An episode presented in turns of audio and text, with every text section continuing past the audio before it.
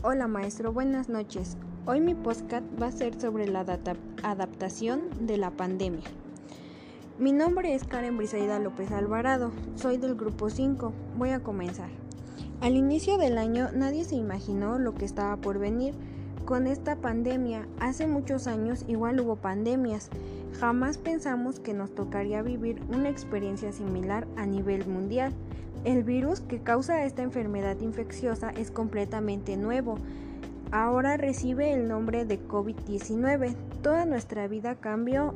Entramos en cuarentena, dejamos de hacer muchas cosas, de ir a la escuela, muchos lugares cerraron, incluso tuvimos que acostumbrarnos al uso del cubrebocas, lo que al principio eso para ambos o para muchos era algo molesto, que ahora, ahora es parte de nuestra vida diaria, al igual que mucha gente se quedó sin empleo.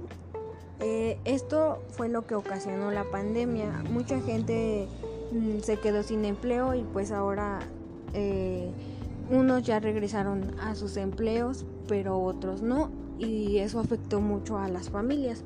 Por suerte han encontrado una vacuna, pero no una cura. Muchos dicen que la vacuna viene mal han muerto muchas personas supuestamente por la vacuna, otros no, pero lo que sí es un hecho es que en nuestras vidas se acostumbraron.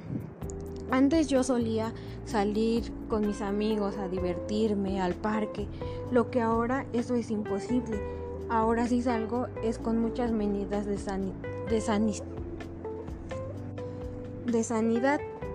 Esto me afectó a mí en muchas partes porque yo estaba acostumbrada a una vida muy, por decirlo, como que muy apresurada, casi no estaba en mi casa, pero ahora me la paso más tiempo con mi familia, convivimos más. La pandemia unió muchas familias, pero igual separó. También gracias a la pandemia o desafortunadamente han habido muchas muertes, familiares, amigos, tíos han fallecido por la pandemia. Gracias a Dios a mí no me ha dado COVID, ni a mi familia, a mi mamá, a mi, a mi hermano, no nos ha dado, pero sí tengo familia lejana que ya le dio COVID.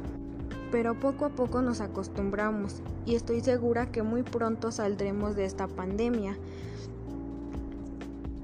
pero lo que sí es un hecho que el cubrebocas ya es parte de nuestra vida y lo vamos a usar por unos cuantos años más, aunque pasemos a semáforo verde. Gracias maestro, esto es todo por mi parte. Cuídese y le mando un cordial saludo.